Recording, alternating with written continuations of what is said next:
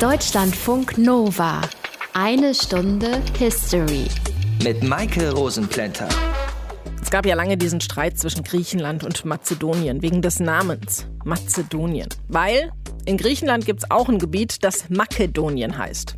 Früher gehörten diese beiden Gebiete mal zusammen und bildeten das Königreich Makedonien. Dieses Königreich, das lag auf einem Gebiet, das sich heute auf Nordgriechenland, Nordmazedonien und dem Südwesten Bulgariens aufteilt. Und sein wohl bekanntester Herrscher heißt Alexander der Große. Unser Thema in dieser einen Stunde History. Aus den prallgefüllten Schatzkammern der Menschheitsgeschichte. Euer Deutschlandfunk Nova-Historiker Dr. Matthias von Helfeld. Ja, sag's, Matthias. Hm, ich kann das immer noch nicht. Guten Tag. Ich habe ja eben schon aufgedröselt, dass das Königreich Makedonien heute unter anderem in Griechenland aufgegangen ist. Wie war das denn zu Zeiten von Alexander dem Großen? Er war ja König von Makedonien und es gab ja auch natürlich schon Griechenland. Hingen diese beiden damals schon irgendwie zusammen? Ja, das ist nicht so ganz eindeutig zu sagen. Es ist auf jeden Fall mal umstritten. In der frühen Antike, sagen wir mal bis zum 7. Jahrhundert, soweit nämlich reicht die Königsliste von Herodot. Herodot ist ein griechischer Historiker, der gilt so ein bisschen als Vater der Geschichtsschreibung, also wir können uns auch auf ihn verlassen. Und in der jedenfalls sagt, ja, Makedonen bewohnten das griechische Gebiet. Sie hatten einige Eroberungen, damit das noch ein bisschen größer wurde und im vierten Jahrhundert eine stabile Herrschaft dort. Aber es gab eben auch lokale Dynastien. Und direkter Nachbar von Makedonien war Persien, das sich vor allem über das Gebiet der heutigen Türkei erstreckt hat. Griechenland war mit dem Perserreich quasi im Dauerstreit. Makedonien auch? Ja, also Makedonien war von diesem Streit auch betroffen. Der Perserkönig Darius I., der herrschte im Reich der Achämeniden, also in Persien. Und im vierten Jahrhundert vor Christus wurde Makedonien unterworfen und auch gleichzeitig tributpflichtig gegenüber den Persern. Mehr noch, in den Perserkriegen, die waren etwa 450 vor Christus, standen die Makedonen an der Seite der Perser gegen die Griechen, die dann auch unterworfen und eben auch tributpflichtig wurden. König Alexander I. erreichte nach den Perserkriegen dann erst wieder die Unabhängigkeit Makedoniens. Wie war das denn dann anschließend, dieses Verhältnis zwischen Makedonien und Griechenland, das ja die Perser erfolgreich bekämpft hatte? Also ein bisschen durcheinander kann man vielleicht sagen. Am Anfang des Peloponnesischen Krieges, also etwa 430 vor Christus, da standen die Makedonen an der Seite Athens. Moment, ähm, Peloponnesischer Krieg, worum ging es da? Also ganz verkürzt gesagt ist ja ein anderes Thema, um die Vorherrschaft in Griechenland, die sowohl Sparta als auch Athen für sich beanspruchten. Athen hatte den Attischen Seebund gegründet und Sparta den Peloponnesischen Bund. Die Spartaner Spartaner siegten letztendlich und läuteten damit das Ende des sogenannten klassischen Zeitalters Athens ein. Und dann war Athen keine griechische Hegemonialmacht mehr. Ist dann Makedonien an dieser Stelle gerückt? Zunächst einmal nicht. Es gab erstmal eine Reform des Staates unter dem makedonischen König Archelaos I., der von 413 bis 399 vor Christus regiert. Er hatte eine Münzreform, ganz wichtig. Er verlegte den Königshof weiter nach Osten, näher an die dortigen Provinzen. Er baute eine Militärstraße und er legte Festungen zur Verteidigung an und letzten Endes er führte eine Militärreform durch. Und Historiker sehen darin den Grundstein für die spätere sehr bedeutende Stellung Makedoniens. Das heißt, dieser Aufstieg vom makedonischen Reich, der begann nicht erst mit Alexander dem Großen, sondern schon vorher. Jawohl. Äh, Auslöser war sein Vater, das war Philipp II. Der sorgte für den großen Aufstieg Makedoniens. Anders war der sogenannte Dritte Heilige Krieg. Und bei diesem Krieg ging es gegen jene, die angeblich gegen die Interessen des Heiligtums von Delphi verstoßen hatten. Und Philipp, der makedonische König, beteiligte sich an diesem Krieg und er war nun durch diesen Krieg auf einmal in Mittelgriechenland sozusagen allgegenwärtig. Und nach einem entscheidenden Sieg wurde Makedonien dann in einen Wehrverband von griechischen Städten aufgenommen und damit sozusagen Teil Griechenlands. Und dann hat sein Sohn Alexander der Große diese Expansion von Makedonien fortgesetzt und kam sogar bis nach Indien. Das ist unser Thema in dieser einen Stunde History.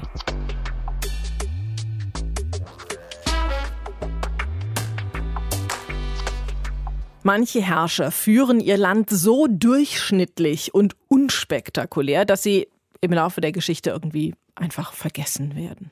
Und dann gibt es Herrscher wie Alexander den Großen, die so wahnsinnige Dinge erreichen, dass man sie auch nach mehr als 2000 Jahren kennt und bewundert. Benedikt Schulz erzählt uns, wie es losging mit dieser Weltkarriere von Alexander dem Großen.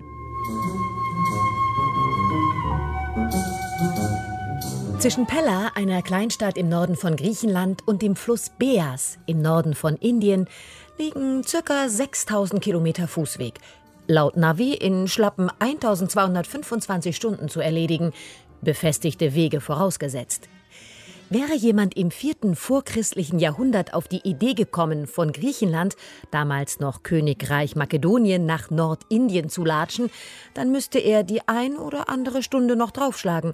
Und wenn er dann noch einen riesigen Umweg macht, weil er ja im Vorbeigehen ein antikes Weltreich einsacken will, dann dauert's natürlich noch länger. Willkommen zur Mutter aller Feldzüge. Oh, gut, dass ich ein Pferd habe. Richtig, Alexander der Große wäre natürlich niemals zu Fuß gegangen. Nach seinem Pferd hat er sogar eine Stadt in Indien benannt. Das kann ja auch nicht jeder von sich behaupten. Also, Alexander, Sohn von Philipp und Olympias, geboren am 20. Juli 356 v. Chr. als Sohn des makedonischen Königs. Alexander der Große, jetzt aber erstmal Alexander das Kleinkind. Jeder hat ja mal klein angefangen. Über die Kindheit wissen wir nicht viel, aber sein Lehrer war kein geringerer als der große Aristoteles. Und was dann aus dem kleinen, aufmüpfigen Alexander später so wird? Wie wär's denn überhaupt mal mit ein bisschen Sandalenfilmmusik für die richtige Stimmung? Die griechischen Städte wollten sich von Makedonien nichts mehr vorschreiben lassen und probten den Aufstand. Ha, den ich schnell und souverän beendet habe. Und das hat ihm den Ruf eines echten Rabauken eingehandelt. Tja. Alexander hat die Stadt Theben, Anführer des Aufstands, dem Erdboden gleichmachen lassen. 6000 Tote, schlappe 30.000 Gefangene, alle in die Sklaverei verschachert. Die anderen Staaten machten dann ganz fix wieder Schluss mit Aufstand. Ah, Jetzt ist die Hälfte der Zeit schon rum. Der Beitrag ist ja gleich vorbei. Und meine Reisen, meine Eroberungen, der ganze Ruhm, die Abenteuer, die zahllosen Alexandrias, das fehlt doch alles noch. Was ist zum Beispiel mit Persien? Persien. Schon Alexanders Vater zog es dorthin. Die Großmacht zwischen Europa und Asien, der definitive Dreh- und Angelpunkt der antiken Welt. Und jetzt, da Griechenland hinter Alexander steht, greift er nach dem Reich des Dareios III. Hier mal ein paar Jahreszahlen. 334 bis 331 vor Christus. Kleinasien, die Schlacht bei Granikos, Ephesus, Milet, Magnesia, Tralais, Myrna, Priene. In diesen drei Jahren bringt Alexander Kleinasien, die Levante und Ägypten unter seine Kontrolle. Das persische Großreich kann dem nur wenig entgegensetzen. Weiter in die Levante, Tyros, Gaza, Ägypten, Memphis, die Gründung von Alexandria. Zeit für Pausen bleibt da nicht. Denn jetzt geht es so richtig ins persische Kernland, nach Mesopotamien. Im Juli 331 überquert Alexander mit seinem stetig wachsenden Heer den Euphrat. Und im Herbst stellt er den persischen Achämenidenkönig Dareios nahe dem Tigris in Gaugamela. Zahlreiche Quellen beschreiben die Schlacht bis ins letzte Detail und versuchen zu verstehen, warum Alexander hier siegt, obwohl die Perser deutlich in der Überzahl sind und sich eigentlich ziemlich gut vorbereitet haben. Na, also, das war so. Anstatt geradeaus vorzustoßen, bin ich nach rechts ausgewichen.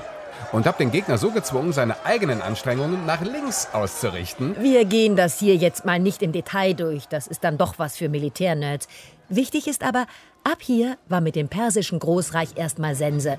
Und Alexander macht unablässig weiter, wie ein Süchtiger. Babylon, Susa, Persepolis. Alexander will nicht Persien, er will Herrscher von Asien werden. Provinzen des Perserreichs, Baktrien, Sogdien, Nautaka. Dann ist es 327. Alexander lässt die Grenzen der bekannten Welt hinter sich. Er betritt Hindustan, Indien. Weiter, weiter, über den Indus. Und Alexander macht wie immer das, was er am besten kann. Erobern, erobern, erobern. Weiter, weiter, Richtung Osten. Dann haben seine Männer irgendwann den Kaffee auf. Als sie den Fluss Hyphasis, heute Beas, überqueren sollen, weigern sie sich.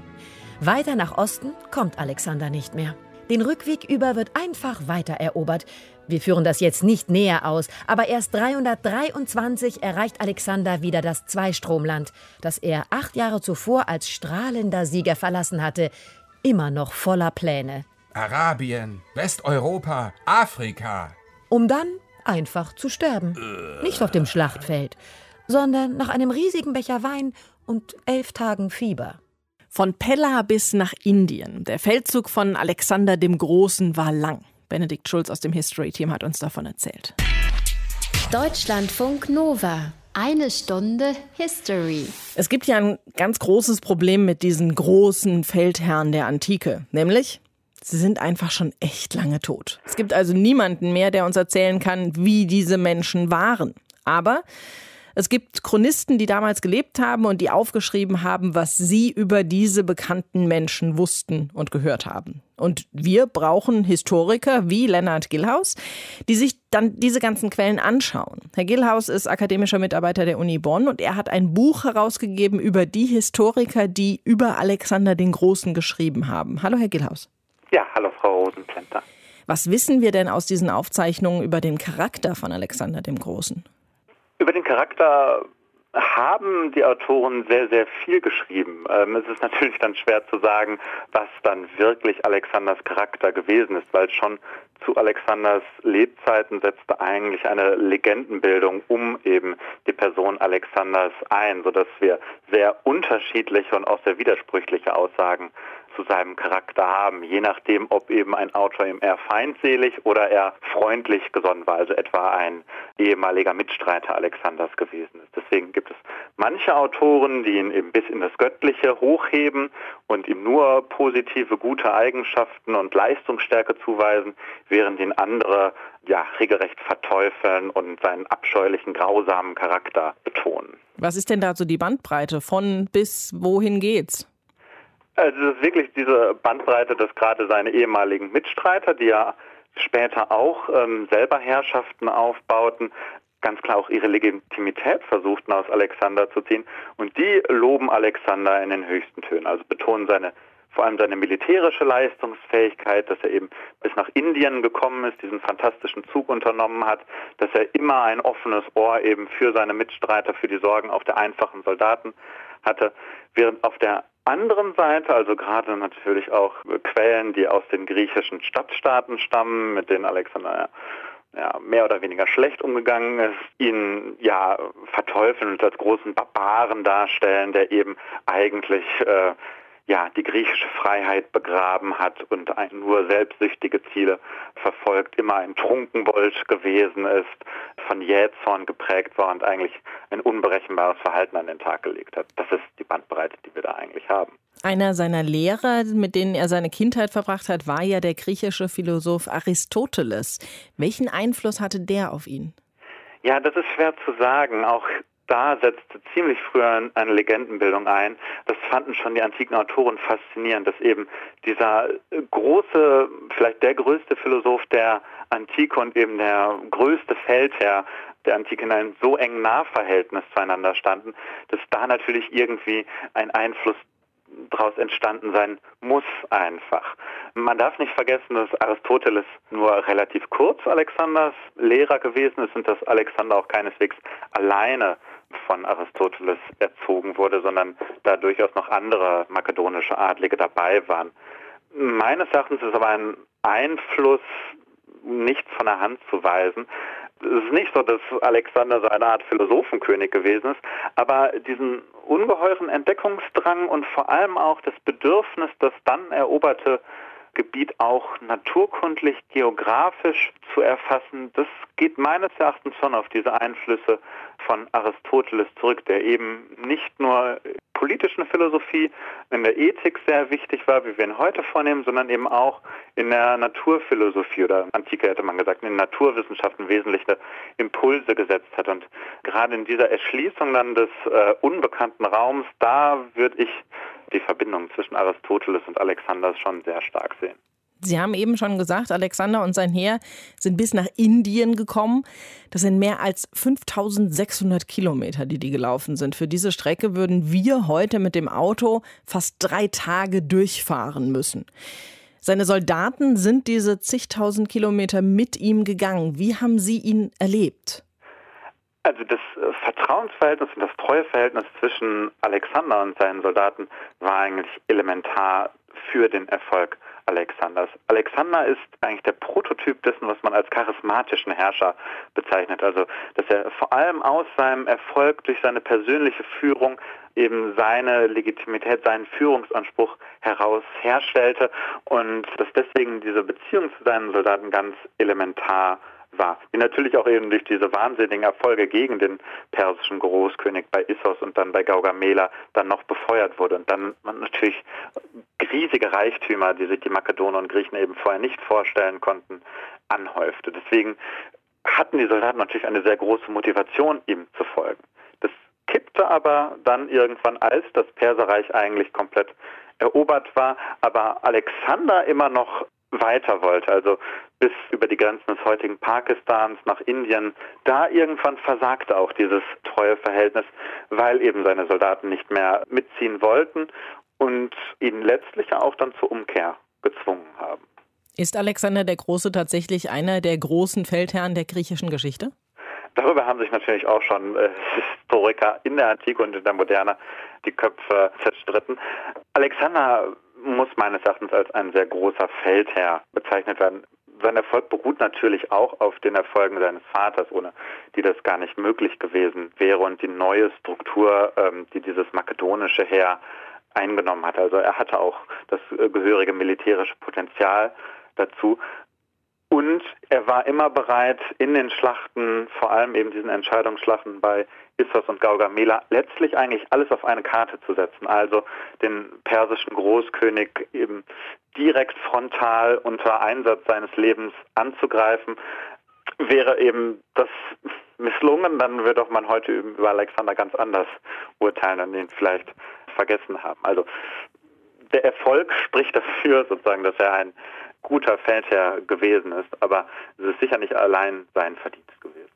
Lennart Gillaus war das. Wir haben über Alexander den Großen gesprochen und was wir heute noch über ihn als Menschen und über seinen Charakter wissen. Danke Ihnen dafür. Ja, danke Ihnen auch.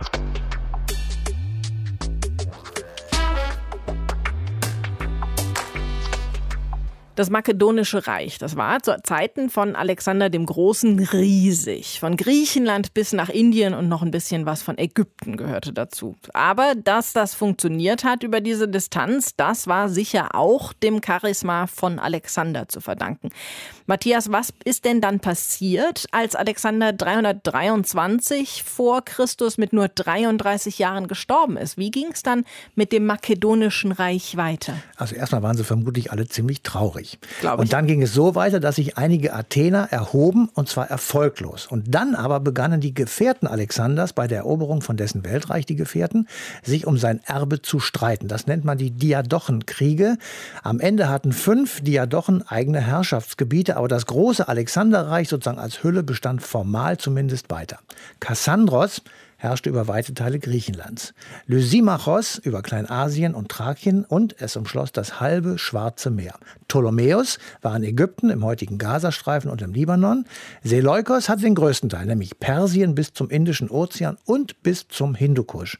Und schließlich gab es noch Epirus, er hatte die Ägäisküste Griechenlands unter sich. Haben sich diese ganzen Diadochen denn untereinander verstanden und irgendwie friedlich nebeneinander her existiert oder gab es da auch Probleme? Nein, das kann man so nicht sagen. Es gab richtige Kriege. Sie konkurrierten nämlich um die gesamte Macht des ehemaligen Reiches und bedeutend dabei war Makedonien, das also alte Griechenland, das Ptolemäerreich in Ägypten und die Seleukiden, grob gesagt im alten Perserreich. Und sie bekämpften sich bis ungefähr 215 vor Christus mit sehr unterschiedlichem Erfolg. Und auch wenn die Zeit des Makedonischen Reichs dann vorbei war, bleiben wir noch ein bisschen weiter dort und reden gleich noch mit einem anderen Experten darüber. Danke dir erstmal, Matthias. Deutschlandfunk Nova. Eine Stunde History. Das Makedonische Reich, da haben wir ja eben schon ein bisschen mit Matthias drüber gesprochen. Das wollen wir jetzt aber noch ein bisschen vertiefen. Und zwar mit Hans-Ulrich Wiemer. Er ist Professor für alte Geschichte an der Uni in Erlangen und er hat ein Buch geschrieben über Alexander den Großen. Hallo, Herr Wiemer. Grüß Gott, Frau Rosenplenter. Welche Bedeutung hatte das Reich von Alexander dem Großen denn für die Geschichte des Altertums? Das Reich Alexanders hatte eine lediglich vorübergehende Bedeutung, weil es ja mit seinem Tode zerfiel. Aber die Zerstörung des Reichs der Achämeniden und die Reiche, die aus dem Alexanderreich hervorgingen, die hatten eine sehr nachhaltige Wirkung für die Geschichte der alten Welt.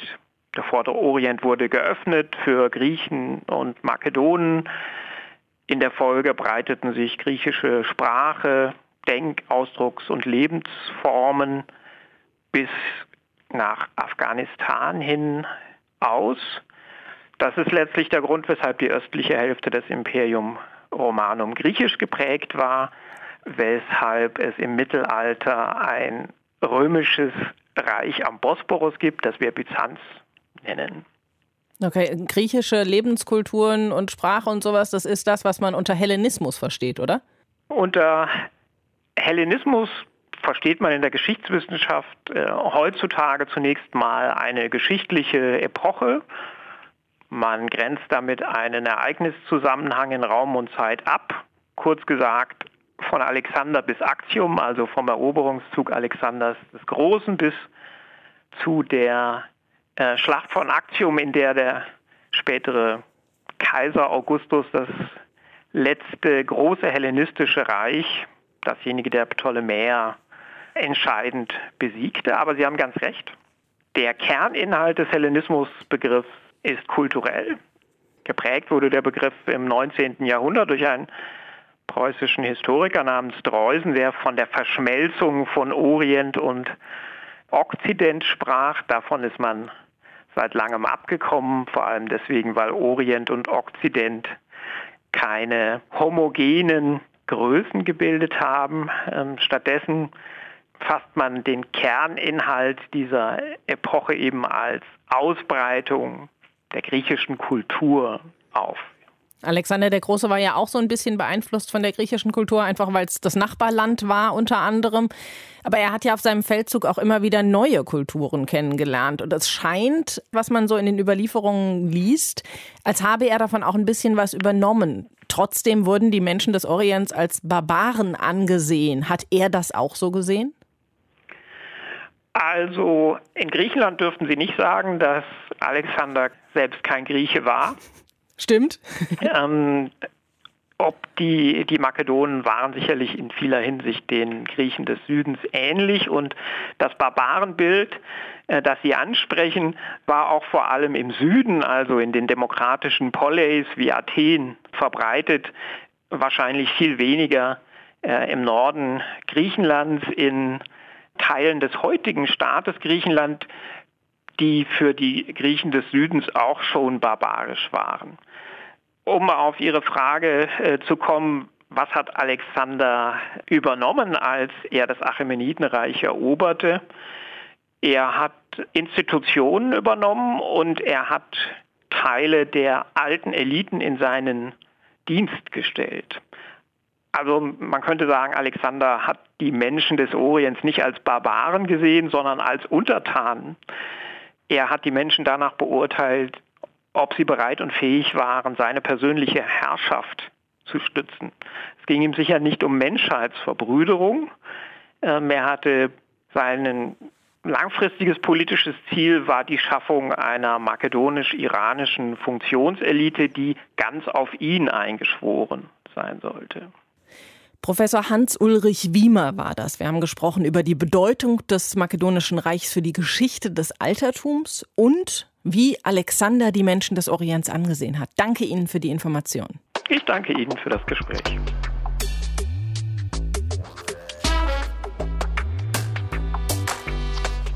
Dieser Konflikt zwischen Griechenland und Mazedonien, der wurde in dieser einen Stunde History ja schon öfter mal angesprochen. Jetzt wollen wir aber noch mal klären, warum es den eigentlich gab und was er bewirkt hat. Und das bespreche ich mit Stefan Trübst.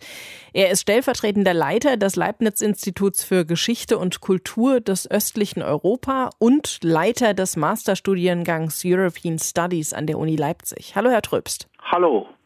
Warum hat es diesen Konflikt zwischen Griechenland und Mazedonien überhaupt gegeben? Bis 1991, also bis zur ähm, Souveränitätserklärung der Republik Mazedonien, wie sie sich damals genannt hat, gab es eigentlich zwischen dieser damals ja noch südlichsten jugoslawischen Teilrepublik und dem unmittelbaren Nachbarstaat Griechenland eigentlich keinen Konflikt. Das heißt, das kam dann, als die Republik sich selbstständig gemacht hat. Genau so ist es. Und da ging es primär um die damalige Nationalflagge der Republik Mazedonien. Da kam aus Griechenland das Argument, die zeigt ein antikes hellenisches Symbol und das sei eine völkerrechtswidrige Aneignung durch den neuen nördlichen Nachbarstaat. Warum? Ähm, weil man gesagt hat, das ist ein Symbol, das auf einer massiv goldenen Schatulle von Philipp II., dem Vater Alexanders des Großen, entdeckt wurde. Und der Republik Mazedonien stünde es nicht zu, dieses genuin hellenische Symbol zu usurpieren. Und wieso hat Mazedonien ausgerechnet dieses Symbol gewählt? Primär aus Verlegenheit. Also der damalige Staatspräsident wollte eigentlich eines der ganz wenigen historischen Symbole der slawischen Mazedonier als Staatssymbol nehmen, nämlich den mazedonischen Löwen. Den hatte aber bereits eine rechtskonservative politische Partei als ihr Parteisymbol gewählt, sodass der damalige Staatspräsident Kiro Gligorov der Meinung war, wenn jetzt das Symbol auch für den Staat als solches steht, damit sei die Botschaft verbunden, dass man das Programm dieser rechtskonservativen Partei sozusagen zum staatlichen Programm machen würde. Dann stellte sich das Problem, okay, der Löwe geht nicht, was nehmen wir dann? Da hat man relativ lange gesucht, wurde eigentlich nicht fündig, bis dann die mazedonische Diaspora in Australien gesagt hat, ja, aber es gibt doch ähm, dieses wunderbare, neu gefundene Symbol, den Stern von Vergina von Philipp II. Und das hat man dann in Skopje als Staatssymbol genommen, mit der Folge, dass man sich mit dem südlichen Nachbarstaat einen jahrzehntelangen Ärger eingehandelt hat. War das denn nur ein Streit zwischen den Regierungen oder gibt es da auch Streitigkeiten zwischen den Menschen in den beiden Ländern? Eigentlich nicht, denn Nordgriechenland, vor allem die Halbinsel Halkidiki mit diesen drei Fingern, war ähm, das bevorzugte Urlaubsziel der Mazedonier aus Jugoslawien. Viele Griechen sind nach damals noch Jugoslawien ähm, gefahren über die Grenze in die, in die Teilrepublik Mazedonien zum Einkaufen, weil da eben viele Sachen ähm, preiswerter waren. Und es gab natürlich auch sehr viele verwandtschaftliche Verbindungen. Wie ist denn dieser Streit inzwischen beigelegt worden? Also der Streit nahm dann zunächst eine positive Wendung, denn ähm, die Regierung in Skopje hat sich einverstanden erklärt, auf das Startsymbol auf der Flagge ähm, zu verzichten unter griechischem Druck. Also diesen Stern von Vergina bzw. Sonne von Vergina hat man dann nicht mehr verwendet als Startsymbol, sondern ein Designer hat dann ein mehr oder weniger unhistorisches ähm, Symbol für die Nationalflagge, allerdings mit denselben Farben wie vorher, Gelb und Rot, gewählt. Parallel dazu kam aber ein anderes Problem auf, das Griechenland bereits vorher thematisiert hatte, nämlich die Verwendung der Bezeichnung Mazedonien im Staatsnamen der Republik Mazedonien. Da kam wiederum das Argument Mazedonien, mazedonisch, die Mazedonier das ist alles genuiner Teil des hellenischen Erbes und das geht die slawischsprachigen jenseits der nördlichen Grenze überhaupt nichts an. Die haben kein Recht, diese Regionalbezeichnung und dieses Ethnonym ähm, zu verwenden. Und wie wurde es dann jetzt geklärt? Es gab dann 1996 eine Interimslösung, da hat Griechenland zugestimmt, dass auf UN-Ebene und in anderen völkerrechtlichen Kontexten dieser künstliche Name ehemalige jugoslawische Republik Mazedonien verwendet wird. Und die Idee war eigentlich, diese Interimslösung dann relativ zügig in eine dauerhafte Lösung zu überführen. Dass das dann bis 2018 gedauert hat, also über 20 Jahre, hätte man sich damals nicht vorstellen können. Und jetzt heißt es Nordmazedonien. Genau, jetzt heißt es Republik Nordmazedonien, wobei die deutsche Übersetzung nicht ganz korrekt ist, denn die ähm, Originalversion heißt Republika Severna Makedonia. Das heißt, das besteht aus drei Worten. Eigentlich müsste man das korrekt übersetzen. Republik Nördliches Mazedonien. Zum Beispiel in der englischen Variante ist es so Republic of Northern Macedonia, also ähm, dieses Zusammenziehen im Deutschen zu einem Wort Nordmazedonien entspricht nicht ganz den Originalfassungen. Sagt Stefan Tröbst. Wir haben über den mittlerweile beigelegten Konflikt zwischen Griechenland und dem nördlichen Mazedonien gesprochen. Danke genau. Ihnen. Bitte, sehr gerne. Deutschlandfunk Nova. Eine Stunde History. Die eine Stunde History ist schon fast wieder zu Ende, wenden wir uns noch dem Teil Makedoniens zu, der heute noch als eigenständiger Staat besteht, nämlich Nordmazedonien. Das hat ja eine ziemlich wechselvolle Geschichte hinter sich, haben wir eben ja auch schon gehört, Matthias. Unter anderem hat es ja früher lange dem Osmanischen Reich angehört. Hat es sehr lange sogar und es hat in dieser langen Zeit immer wieder Aufstände gegeben, nämlich zwischen 1465, also kurz nach der Eroberung von Konstantinopel durch Truppen des Osmanischen Sultans Mehmed II. und 1876 beim Berliner Kongress, der 1878 nach dem russisch-osmanischen Krieg stattfand, wurde die Anbindung an das Osmanische Reich noch einmal bestätigt, aber es gab eben sehr, sehr viele Aufstände. Und Anfang des 20. Jahrhunderts bewirkten diese Aufstände und zwei Balkankriege das Ende der osmanischen Herrschaft und Mazedonien wurde aufgeteilt. Und zwar auf Griechenland, Bulgarien und Serbien. Und wie war das dann in den beiden Weltkriegen? Welche Rolle hat Mazedonien da gespielt? Also im Ersten Weltkrieg äh, war das Land von Bulgarien besetzt, danach bis 1941 Teil des Königreichs Jugoslawien, einer der Kreationen nach dem Ersten Weltkrieg. Anschließend wurde es wieder von Bulgarien besetzt. Nach 1944 wurde es Teil der föderativen Volksrepublik Jugoslawien unter Tito als sozialistische Teilrepublik Mazedonien. Und ab 1991, nach dem Zerfall Jugoslawiens, wurde es dann unabhängig. Aber es gab eben einen Namensstreit mit dem südlichen Nachbarn Griechenland. Also summa summarum eine sehr schwierige Geschichte, nach der man das Streben nach Unabhängigkeit, finde ich jedenfalls, sehr gut verstehen kann. Und jetzt endlich ist ja auch der Name Namensstreit mit Griechenland beigelegt und Nordmazedonien kann endlich Beitrittsverhandlungen mit der EU und der NATO führen. Das wollten die ja schon lange. In der nächsten Sendung sprechen wir über den Schwarzen Donnerstag und seine Folgen. An diesem Donnerstag 1929 nämlich brach der Börsenkurs an der New Yorker Börse ein und es folgte eine weltweite Wirtschaftskrise. Dazu mehr in der nächsten Sendung. Euch bis dahin eine schöne Zeit. Macht's gut. Bye bye. Deutschlandfunk Nova. Eine Stunde History. Jeden Montag um 20 Uhr. Mehr auf deutschlandfunknova.de.